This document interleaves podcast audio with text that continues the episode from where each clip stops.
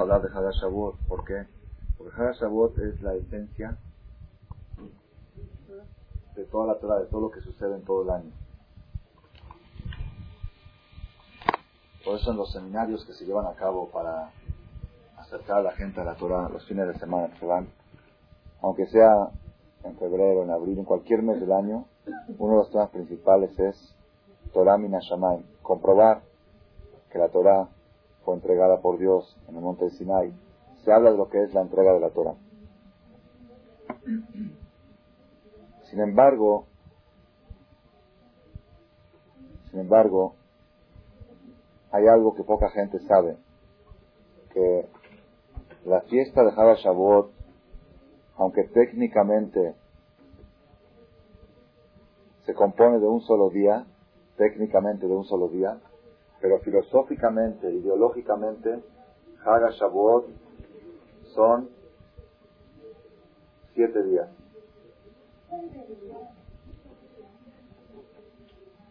Esto lo saben más los hombres que las mujeres, pero también las mujeres lo deben de saber. ¿Por qué? Los hombres que vienen a rezar aquí todas las mañanas se dan cuenta que después de Shavuot no se dice Tajanun, no se dice Ana. Hasta el fin de semana, hasta mañana tampoco se dice Ana. Apenas el viernes empiezan a decir Ana. En las comunidades Jalavis el viernes tampoco por un milagro que sucedió el día viernes.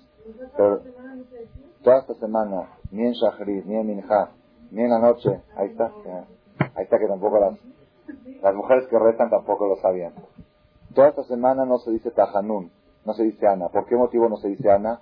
Porque la influencia filosófica y la energía de Haga Shavuot se extiende y se prolonga hasta el día 12 del mes de Sivan. Día 12 es mañana. Si esta noche empieza el día 12, hasta mañana en la noche todavía sigue la influencia de Haga Shavuot, la influencia de Matan Torah. Así como Haga Sukkot son siete días y luego viene Simchat Torah, Pesach son siete días, Shavuot técnicamente es un día, pero filosóficamente Shavuot también son siete días.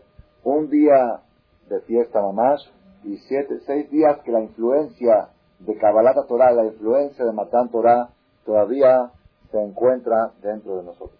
Entonces, por eso, si nosotros analizamos el tema relacionado con Haga Shavuot, se puede decir que estamos hablando todavía de un tema actual. Aunque dijimos que todo el año es actual hablar de Haga Shavuot, pero en estos seis días que prosiguen después de Haga Shavuot, todavía se justifica y es correcto y es necesario analizar el sentido de esta fiesta, la trascendencia de esta fiesta, las enseñanzas tan grandes que podemos aprender.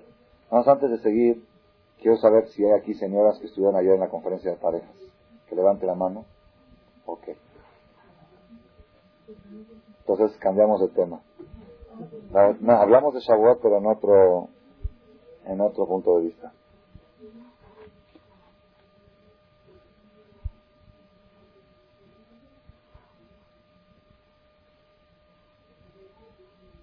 Shavuot tiene cinco nombres. La semana pasada hablamos del nombre Shavuot, ¿Qué dice Shavuot? Semanas. Hablamos de Matan Torah. Semanas es la preparación, Matan Torah es la entrega de la Torah. Hablamos de, de explicamos qué es Harakatir. Harabikurim, ¿qué explicamos de Bikurim? Sí, ¿qué quiere decir? Pero no explicamos cuál es la ideología que está escondida en Bikurim. Ok. Haga la fiesta de las primicias, Hagakatsi, la fiesta de la cosecha, y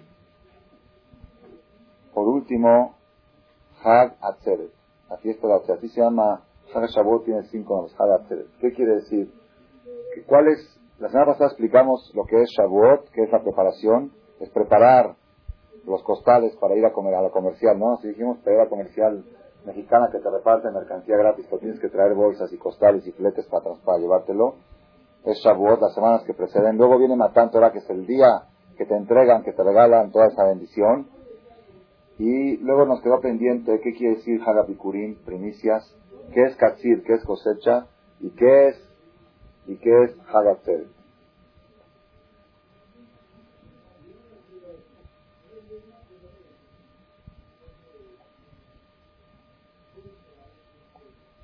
¿Qué quiere decir? ¿Qué quiere decir Hagatzeret? Fiesta de Atzeret. El Mesilat Yesharim, ¿qué quiere decir la palabra Atzeret? Ah, ¿qué quiere decir? Ok. ¿Qué quiere decir la palabra Atzeret? En hebreo, ¿qué quiere decir Atzeret? Atzor, para frenar. Atzeret, Atzor, cuando uno va a iniciar en las carreteras y dice pare, ¿cómo dice pare? en español dice slow, en inglés, perdón, dice stop. Slow es cuando dice cuando es más lento, ¿verdad? Pero stop es que pare. Y en hebreo, ¿cómo dice? Atzor. Atzor. ¿Cómo se dice frenos en Israel? El freno de los coches, ¿cómo se dice? Brexin. Brexin es en inglés. Brex. Pero le, dicen en inglés, pero ¿cómo dicen en hebreo? Matzorim. Los frenos son matzorim. Los Brexim son los matzorim, los frenos del coche. ¿Ok? Haga La fiesta de los frenos. La fiesta de la detención. ¿Qué quiere decir? Stop. ¿Qué quiere decir? El Mesilat Yesharim, el libro que escribió Rabbi Jaim Moshe Jaim Lotzato hace como 300 años, un rab que nació en Italia, Rabbi Lotzato, es uno de los libros de filosofía más esenciales que existe en todo el judaísmo.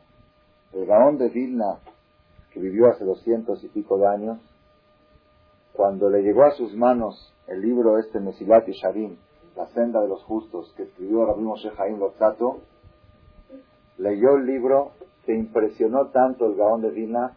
El Gaón de Vilna era aquel que dormía dos horas por jornada, una hora en el día, una hora en la noche, y estudiaba 22 horas al día.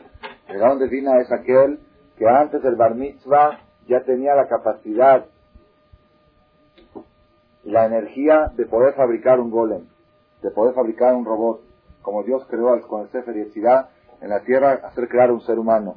El Gaón de Vilna, hace doscientos y pico de años, cuando le llegó este libro, Mesilat Yesharim, La senda de los justos, nos llevó a sus manos, preparó sus maletas y dijo, quiero conocer al editor de este libro. No puedo creer yo que exista un ser humano en esta generación que pueda editar un libro de esencia judía tan concentrada y tan precisa. Preparó sus maletas el Gaón de Vilna, sacó boleto pasaje del tren o lo que, en el medio de transporte que existía en ese tiempo para viajar y cuando ya estaba a punto de viajar sus alumnos le dijeron que investigaron y este rabino ya había fallecido. Y toda su vida se lamentó no haber poder conocido al editor del Mesilat Yesharim que fue Rabbi Moshe Haim Lotzato. Rabbi Moshe Haim Lotzato, además de ser un gran rabino filosófico, también era un gran, gran cabalista escribió libros tan profundos de la Kabbalah que hoy día la introducción a la Kabbalah tiene un libro que se llama Kuf Lamet Het 138 puertas para entrar a la Kabbalah, portones. Si no es fácil entrar. Escribió libros tan profundos que tuvo Jajamín que estaban en contra de él y quemaron sus libros en público en una plaza en Italia, porque decían que sus libros estaban ya yéndose por otro camino. Sin embargo, este libro Mesilat Yesharim no es Kabbalah. Mesilat Yesharim es filosofía judía esencial concentrada. Dicen que el libro Mesilat Yesharim era diez veces más voluminoso y lo fue reduciendo, reduciendo hasta que llegó a ser del tamaño que es un libro muy delgado. Mesilat Yesharim. Ya está traducido al español, al inglés, La senda de los justos. El de los justos. Hay varias traducciones. La última que sacó la editorial Jerusalén está muy buena, es una de las mejores traducciones. Mesilat Yesharim. Rabbi Moshe Haim Lotzato, que escribió este libro, escribe en su primer capítulo una cosa impresionante. Para mí es una de las novedades más grandes que he aprendido en mi vida. Antes de decir esta novedad, había un rab muy grande que se llamaba Rabbi Israel Misalant, Rabbi Israel Salanter. Este rab es el que fundó, hace como 180 años aproximadamente, fundó el movimiento que se llama Tenuat Musar. Rabbi Israel Salanter fue uno de los maestros del Jafet Haim. El Jafet Haim, que falleció hace 60 años, que fundó el libro de la Shonara, famoso movimiento de la Shonara en el mundo. Jafet Haim fue alumno de Rabbi Israel Salant, de los últimos alumnos que tuvo. Rabbi Israel Salant tuvo tres alumnos principales, que de ellos se difundió la Torah en toda Europa. Cuando se fueron a despedir de él para difundir la Torah en Europa, le preguntaron que les diga un un consejo cómo, cómo manejarse en la vida. Entonces dijo Rabbi Saed Salam Les voy a recomendar cinco libros de Musar, cinco libros de moraleja judía, para que estudien. Jobat Alevavot, Ojot Tzadikim, eh, Sharet Teshuvah de la no recuerdo. Y le dijo, pero el Mesilat Yesharim de Rabbi Jaim Lotato, que nunca se mueva de sus manos. Ese lo tienen que tener constantemente bajo sus manos, en su corazón y en sus mentes. Los demás también son importantes, pero este es el manual Mesilat Yesharim. En el primer capítulo del Mesilat Yesharim dice una de las novedades más grandes y más impresionantes que se encuentra en este libro que no hay en ningún libro de Musa. Dice así, todos sabemos que existe Yetzerara. ¿Existe Yetzerara o no existe Yetzerara? ¿Quién no sabe que existe Yetzerara? ¿Qué es el? ¿Qué es el instinto malo?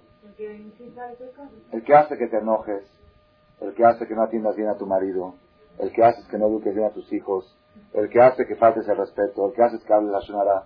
Yetzerara, ¿ok? ¿Qué es Yetzerara? el que motiva a la persona a hacer acciones incorrectas. ¿Estamos de acuerdo? Eso es la, la tendencia de la persona. Es que no puedo, no, no me pude contener, no me pude aguantar, le tuve que decir las cosas en la cara. Entonces, ese Yetzerará, ese, a eso le llamamos Yetzerará. El que motiva a la persona a hacer cosas incorrectas. Eso no es ninguna novedad, eso todos lo sabemos. Dice el Mesirat Yesharim algo impresionante. Dice, hay un Yetzerará más poderoso que aquel Yetzirah que induce a la persona a hacer pecados. ¿Cuál es? Hay un Yetzirah que le dice a la persona, haz lo que quieras, pero no pienses. No pienses. Haz lo que quieras. Si quieres hacer mitzvot, haz lo que quieras. Lo más importante es no te detengas un minuto a cuestionarte. Porque el Yetzirah sabe que si la persona se detiene un minuto a pensar, puede hacer un cambio de 180 grados en su vida. Entonces, ¿qué hace el Yetzirah? Lo tiene a la persona atareado, ocupado, que no tenga un segundo libre. Clase de computación, clase de tenis, llevar a los niños acá al deportivo, que regresen, que vayan a la escuela, mandar uh, mercado, super. No pienses, haz todo menos pensar.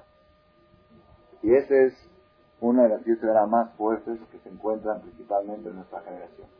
En los tiempos de antes, la gente durante, en los tiempos de antes, la gente durante el día estaba muy atareada. Por la noche, imagínense ustedes, no hay luz. No hay luz. No hay coches. No hay tele, no hay radio. ¿Qué hay que hacer después de las 6, 7 de la noche con los No hay lo que hacer. Entonces la gente quizá en los tiempos de antes tenía más chance de poder pensar. Pero hoy en día el que quiere tener las 24 horas del día ocupadas, tienen que tienen que, si la persona no se caería de sueño, tendría lo que hacer. ¿Qué internet, qué computadora, qué investigar, que, ay, ya son las, ya son las 12 de la noche, ya los programas de televisión están muy aburridos, sí, pero en Europa son, en Europa son las 7 de la mañana. Entonces, el que tiene cablevisión, el que tiene internacional, ya puede ver de todo el mundo. No hay, no hay un, minuto en el día que la persona no pueda estar ocupado. Lo principal es no pienses. show. Y eso es, eso es lo que provoca que la persona no pueda llegar a la perfección en su vida. La persona que no piensa, que vive sin pensar, aún, pongan atención, aún haciendo mitzvot, aún haciendo obras de bien, la persona que no se detiene a pensar, que no se detiene a pensar, aún que haga mitzvot, quizá los mitzvot no tienen, no tienen la fuerza, la energía que deberían de tener. No tienen el propósito, la consecuencia que una obra de bien una persona puede rezar, leer Teilim, hacer tefilot, mandar a los hijos, hacer todo lo bueno. Pero si no se detiene a pensar, todas esas cosas que hace no tienen su fuerza y su energía. ¿Por qué motivo? ¿Cuál es el motivo? La base de todo, la base de todo, dice el Misrat Sharim en su primer capítulo, Yesod Hasidut de Shoresh La base del Hasidut y del servicio, la raíz del servicio. La base Yesod, ¿qué es Yesod? Yesod es base, Yesodot, un edificio para construir, según, según los cimientos, esta es la altura del edificio que puedes construir. Si tienes una cimentación para un edificio de tres pisos y le haces cuatro pisos, ¿qué sucede? Se derrumba todo. Según la cimentación, según lo que inviertes en los cimientos, es la altura del edificio que puedes tener. Y esto, la base del servicio divino, la raíz del servicio, ¿cuál es? Sheitbarer Beitamet es el Adam Majo Que la persona tenga claro y seguro y que tenga verificado cuál es su misión en este mundo. ¿Qué haces tú aquí? Nada más eso. Es la base de todo. Si tienes fuerte esta base, puedes construir edificios de muchos pisos. Pero si tú tratas de construir los edificios, el edificio sin tener fuerte la base, es muy probable que ese edificio se derrumbe. Una de las causas que la religión no trasciende de una generación a otra, que papás religiosos no tienen dejud de ver hijos o nietos con Torah, una de las causas principales, ¿cuál es? Que el papá ha hecho edificio muy alto sin tener las cimentaciones fuertes. Entonces ese edificio no puede durar mucho tiempo. Ya no puedo proseguir a los hijos. ¿Cuál es la cimentación ¿Cuál es la base del edificio para poder garantizar que ese edificio se pueda mantener por muchos años? ¿Cuál es? Que se le verifique y se le aclara a la persona cuál es su misión en este mundo. ¿Qué quiere decir? El punto es el siguiente, pongan atención a buscar. Hay dos mentalidades en el mundo dentro de la gente que cree en Dios y dentro de la gente que está cerca de los conceptos de la religión hay dos mentalidades totalmente distintas. Podemos ver dos personas, dos señoras, dos mujeres, dos hombres, que los dos Shomer Shabbat, cuidan Shabbat, los dos cuidan Kasher, cuidan Tevilá, asisten a clases de Torah, educan a sus hijos en el camino de la Torah. Aparentemente los dos son iguales, pero puede ser la diferencia radical entre los dos. ¿Cuál puede ser la diferencia? Pongan atención. Una mentalidad es la siguiente. Una mentalidad es, nosotros en este mundo tenemos que vivir. Tenemos que vivir. ¿Qué es vivir? Vivir es disfrutar, pasarla bien, gozar, comer, dormir, sexo, paseos, vivir. Y también también en este mundo necesitamos tener religión. También necesitamos cuidar Shabbat, también necesitamos comer kasher, también necesitamos hacer mitzvot, también. Esa es, no, también, también, es importante, es una cosa importante, también es parte, parte de la vida también es cumplir mitzvot y creer en Dios, ir al templo y rezar, es parte de la vida, ¿ok? Esa es una filosofía. La otra filosofía es, la vida es hacer obras de bien. Esta es la vida. También puedes comer, puedes disfrutar, puedes pasear. También. Todo lo que marca la diferencia entre la religión que trasciende y la religión que no trasciende, ¿qué es lo que marca la diferencia? ¿Qué es primario y qué es secundario? Es todo. Dos personas idénticas en su sistema de vida, en su forma de vida, en su cumplimiento de mitzvot, idénticas uno tiene cimentaciones para que el edificio este se pueda mantener mucho y que pueda trascender,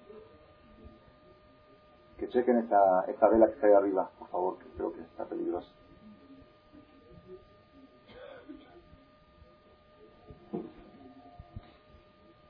Las dos personas que tienen una forma de vida idéntica, unos pueden tener garantizado el edificio por cientos o miles de años y otros el edificio que construyeron no puede aguantar una generación. Llega su hijo o a más tardar su nieto y el edificio se derrumbó. ¿Por qué el edificio se derrumbó? El edificio estaba muy bonito, muy bien decorado, muy bien construido. Vamos a ver un problema, las cimentaciones no estaban fuertes. ¿Cuál es la cimentación? La cimentación es que la persona inculque en sus hijos. ¿De qué manera lo debe de inculcar? Con el ejemplo. ¿Qué es primario y qué es secundario? Es todo. Es todo. Es el punto más importante. ¿Qué es Icar y qué es Tafel? ¿Qué es lo primero y qué es lo segundo? No interesa cuántas mitzvot cumples. No interesa cuántas obras de bien haces. Interesa qué importancia le das a cada obra de bien que haces. Es lo que interesa. Puede haber una persona que estudie Torah una hora al día. Y puede haber otra persona que estudie Torah cinco horas al día. Y esta persona que estudia Torah una hora al día tiene más garantizada la trascendencia judía en su descendencia que aquel que estudia cinco horas. ¿Por qué? Porque esta persona que estudia una hora al día es porque digamos que su trabajo necesita trabajar para poder ganarse su parnasá, Pero él inculca a sus hijos, a su familia, que lo más importante de todo el día es esa hora. Lo más importante es eso. Todo lo demás secundario es una preparación.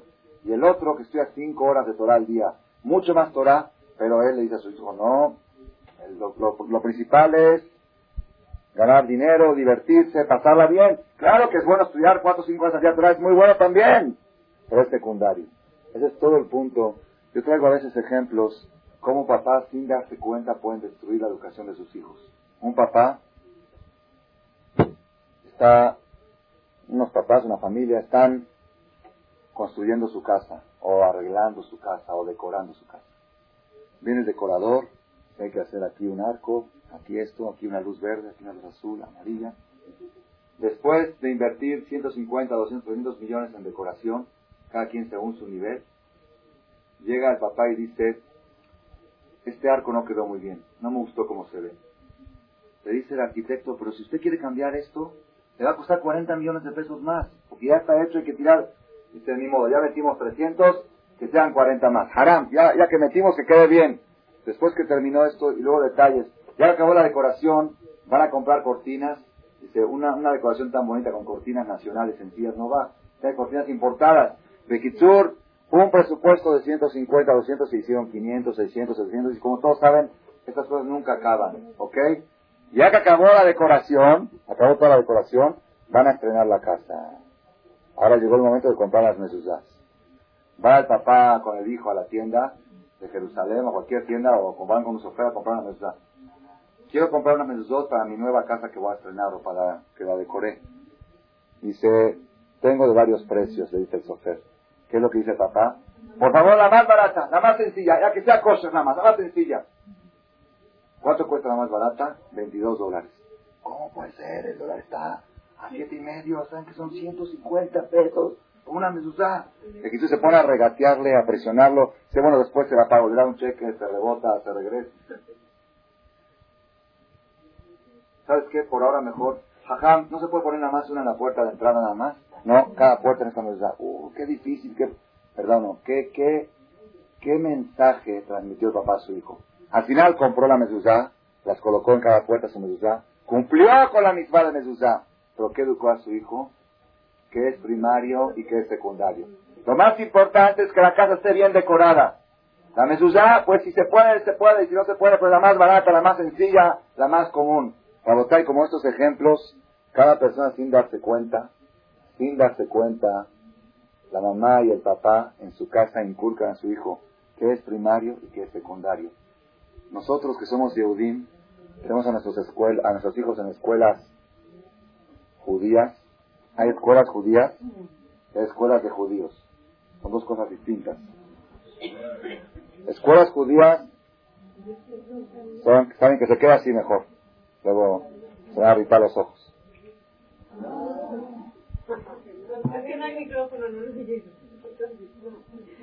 Saben ya. Escuelas judías son escuelas que enseñan judaísmo. Escuelas de judíos son escuelas que lo único que tienen es que existen en ellos niños judíos y no hay goim en esa escuela. Y entre paréntesis no hay goim. Porque al fin y al cabo esas escuelas de judíos acaban también entrando ahí lo alenu, mezcla de goim y yehudim. Nosotros que tenemos a nuestros hijos en escuelas judías, en escuelas no de judíos, en escuelas que enseñan judaísmo, tenemos a veces ocasiones que llega el niño y trae calificación, calificación de matemáticas, trae 8. Y viene la mamá y dice, ¿cómo traes 8 en matemáticas? Tienes que sacarte 10. Al otro día trae 6 en Torah. Está bien, hijo, poco a poco vas a ir subiendo, vas a ir mejorando. ¿Ok? Yo no estoy hablando ahorita cómo debe reaccionar un papá cuando el hijo trae malas calificaciones. Es un tema muy importante. Saber cómo reaccionar. Para eso están las clases de Morén y los jueves educación de hijos, él explica con amplitud cómo debe ser la reacción de los papás cuando los hijos traen bajas calificaciones o altas calificaciones. Pero ese no es el tema. El tema que estoy hablando ahorita es la diferencia que el niño siente de tu manera de reaccionar ante sus calificaciones en, en actitudes. Yo oí de un rab muy grande que contó con un amigo de él, muy religioso, lo alenu, en Israel, en Beneverat, lo alenu, lo alenu, lo aleno, lo alejem, un hijo se descarriló del camino. Ya, se quitó la equipaje, todo, se, desvió, pero muy fuerte. Un sufrimiento muy grande, una vergüenza muy grande para el papá, papá muy religioso, mucha Torah, hasta también estudia Torah, no sé si es para mi jaján, pero bien, bien religioso, lo aleno, el peor accidente que le puede pasar a un papá es que su hijo se desvíe del camino. Entonces le preguntó este amigo al jajam que, que dio la conferencia, le preguntó, dice, dime qué error he hecho en mi vida para, que, porque me sucedió esta tragedia, esta catástrofe. ¿Por qué? ¿Qué hice? Yo quiero aprender para no volver a hacer los errores. Entonces le dio mucha lástima al jajam, el conferencista, y dijo, mira, la verdad yo creo que todo mi y no sé qué. Dice, no, de veras, no me consueles. Quiero que me digas algo que yo me he equivocado para que yo aprenda y que yo enseñe a las próximas generaciones. Entonces dijo, ya que me insistes, te voy a decir. ¿Te acuerdas que un Shabbat me invitaste a tu casa a pasar Shabbat? Sí. Dice, el viernes en la noche, tu hijo estaba entercado que quería que le des un chocolate o un dulce o algo. Y tú, por motivos de educación, o por X motivo dijiste, no te voy a dar el chocolate o no te voy a dar el dulce. El niño insistió, insistió, tenía nueve o diez años, insistió en que quería el chocolate y el dulce. Y tú le negaste. El niño te amenazó. Pero si no me das el chocolate, voy a encender la luz y apagarla en Shabbat. Amenazó el niño al papá. Tú no le hiciste caso. Tú no te lo das lo que quieras. Fue el niño, encendió la luz y la apagó. Al revés, así para... Sabía que para el papá era muy... ¿Cuál fue tu reacción en ese momento? Dijiste, me vale. Si tú haces Hirut Shabbat es problema tuyo. Pues me vale. El chocolate no te lo voy a dar. El castigo lo vas a recibir tú. Es tu problema. Okay. Yo me quedé callado, así cuenta, yo me quedé callado. Al otro día en la comida del día, el niño estaba jugando con sus amigos en la casa y sin querer, totalmente sin querer, se le rompió un cristal, un objeto de cristal muy caro, y se cayó al piso y se rompió. Dice, la paliza que le diste, los golpes que le diste al niño por haber roto el cristal, fueron tremendos. ¿Qué aprendió este niño? Ayer encendió y apagó la luz. Al le dijiste, es problema tuyo. Ahora rompió un cristal sin querer y recibió una paliza que no se le va a olvidar toda su vida. ¿Qué entendió el niño? ¿Qué es más importante para el papá? ¿El Shabbat o el cristal? Sin darte cuenta, sin darte cuenta. Tú eres muy religioso, respetas al 100%. El edificio está altísimo, los cimientos están flojos. Los cimientos, un, un niño, que no sé si era en este mismo caso, en otro caso también, que se alejó mucho del camino, dice que él, una de las cosas que más lo alejó, es que veía cómo discutían su papá y su mamá en el color de la cerámica que iban a poner en la cocina, qué color de jastina, qué color iban a decorar. Dice, si es tan importante eso para ellos, pues yo quiero ser importante y me voy a dedicar a vivir esa vida. A veces la persona es independiente, uno puede ser muy religioso, mucha Torah.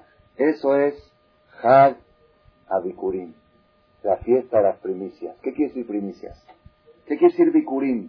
¿Qué es Bikurim? Primicias. La palabra Bikurim quiere decir primordial. ¿Qué es uno y qué es dos? ¿Qué es lo primero y qué es lo segundo? ¿Qué es Bikurim? Una persona, para poder comer los frutos de un árbol, ¿cuántos años se tiene que esperar? Tres años la fruta a la basura, el cuarto año el fruto a Jerusalén y apenas el quinto año, cinco años de espera para poder comer. Cuando llegaba el quinto año, ¿cómo está uno desesperado? Ya quiero probar la manzana, quiero probar la uva, ya, ya estoy antojado. La primera uva que ve, ¿qué tiene que hacer con ella? Bikurim, llevarla al Beta Migdash. ¿Qué pasó? ¿Qué pasó? La primera fruta, ok, yo estoy dispuesto a dar yo estoy dispuesto a dar hacer, a dar el diezmo. Yo estoy dispuesto a dar terumá. Pero la primera fruta estoy antojado. Cuando la persona agarra lo primero que tiene, lo primero que tiene y lo lleva al Betamikdash, con eso demuestra que es número uno y que es número dos. El primer hijo que nace es mejor, pidión, que lleva también al Cohen, al Betamikdash. Todo lo que es primero, lo que es primicias, Hagabikurim, en la fiesta de Shavuot, no es tan importante recibir la Torah como la importancia de poner el número uno y el número dos. ¿Qué es primero y qué es segundo? Esa es la base del judaísmo. Y para eso se necesita que haga ¿Qué es hacer? Detenerse a pensar. Frénate. Stop. Frénate. Voy a contar un relato pequeño, quizás fue un chiste, una parábola, pero tiene mucha enseñanza. Había una persona, había un, un joven que agarró su coche, que le regaló su papá por el cumpleaños cuando cumplió 18. Ahorita regalan los 16, pero más tiempo antes regalaron a los 18. A los 18 años cumplió años, su papá le regaló un coche. Agarró su coche y se fue por el periférico a 160 kilómetros por hora, por el periférico. No por el periférico, por la lateral del periférico. Entonces una persona se cruzó, no pudo frenar, se atropelló y lo mató. Lo llevaron a la justicia, ya es adulto, mayor de edad, llevaron al juicio, dijeron, señor, usted está sentenciado a 20 años de cárcel por haber atropellado y matado a una persona. Le dijo, señor juez, un juez de 70, 80 años, dijo, ¿alguna vez usted ha manejado? Dice, la verdad no, yo no tengo licencia, yo no sé manejar. O con razón usted me está juzgando. Si usted cree, señor juez, que a una velocidad de 160 kilómetros por hora yo podía haber frenado, yo no podía frenar. Por más que intenté frenar, no pude frenar. Si frenaba fuerte, se volcaba el coche. Es imposible frenar. Entonces, ¿cómo usted la puede juzgar a mí por no haber frenado? Se ve que usted nunca ha manejado y no sabe lo que es manejar a 160 kilómetros por hora. Le dijo, joven tonto, yo no te estoy juzgando por no haber frenado. Yo te juzgo por qué ibas a una velocidad tan grande. ¿Por qué ibas a una velocidad que no se puede frenar? ¿Qué quiere decir? Rabotay, la carrera de la vida que nosotros llevamos no nos permite frenar, no nos permite detenernos. Estamos tan acarreados cuando una persona suba al Shema después de 120 años y le van a acusar por qué hacías esto. Uno va a decir, Dios, ¿tú crees que en la carrera de vida que llevábamos podíamos haber frenado? No podíamos detenernos, era imposible, estábamos acarreados. ¿Qué te va a decir? Yo no te juzgo por no haber frenado, te juzgo por qué ibas. Hay gente que le va a decir a Dios, Dios, ¿Tú crees que en el núcleo social que yo me encontraba yo podía respetar esto y el otro? No podía. Es que el ambiente, la, sociedad que yo me encontraba, ¿tú crees que yo podía ser antisocial? Dice, no, Barminan. Yo te estoy juzgando porque no fuiste en contra de la sociedad. ¿Por qué te encontrabas en una sociedad que no te permitía ser bueno? No te permitía hacer bien. Eso te va a juzgar. Te va a juzgar porque ibas a una velocidad que no podías frenar. Eso es Haba Bikurim. Eso es Haba Teret. En la fiesta de Shavuot y en los días que proceden a Shavuot, que todavía nos encontramos bajo su influencia, ¿qué tenemos que hacer? Dos cosas. Primero que todo, reducir la velocidad del coche.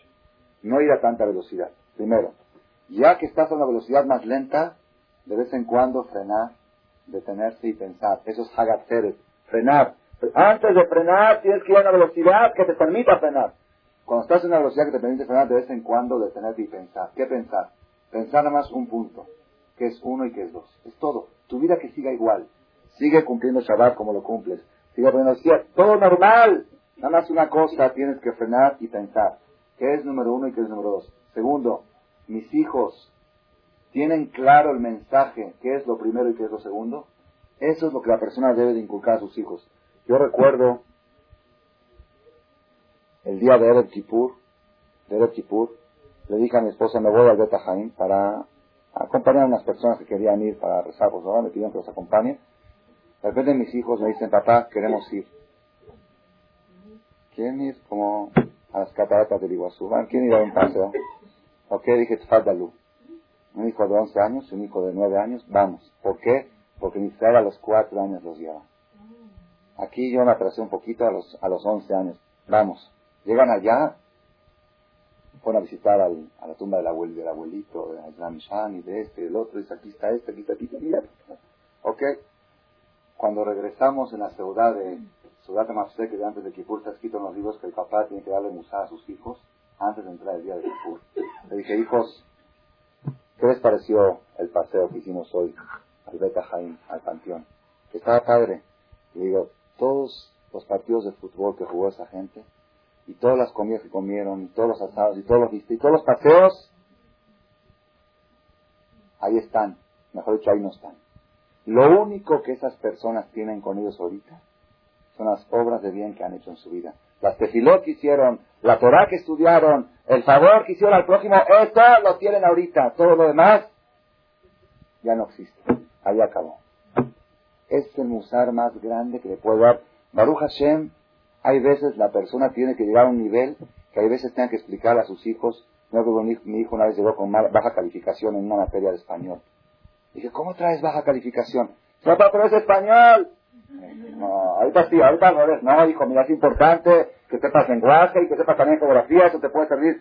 Al revés, tiene que llegar uno a una categoría que si no dijo, mira, hijo, es secundario, pues también es importante, no creas que porque es secundario no vale. Ese es, ese es el nivel que uno tiene que tratar de llegar con sus hijos, que necesites convencer a tu hijo que también comer es importante, también pasear de vez en cuando es necesario, que tienes que convencerlo que también el español es importante, pero no lo contrario.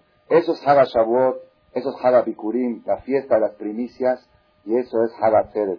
Si nosotros logramos inculcar primero en nosotros mismos qué es número uno y qué es número dos, y luego inculcarlo a nuestros hijos, podemos garantizar que este edificio que estamos construyendo durante toda nuestra vida va a poder mantenerse por cientos o miles de años hasta la llegada de Mashiach. Amén.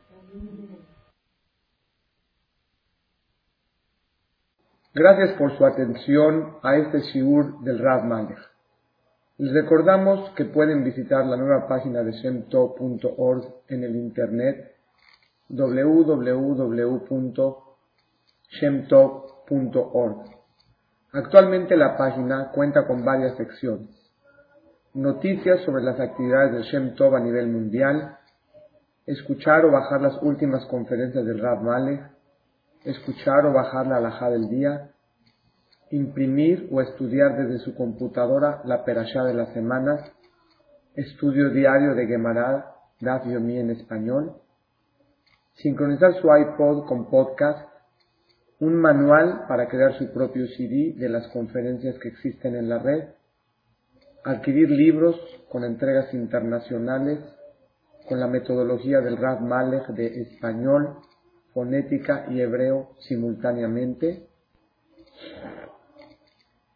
así como ubicar las ciudades en donde se reparten CDs a nivel mundial.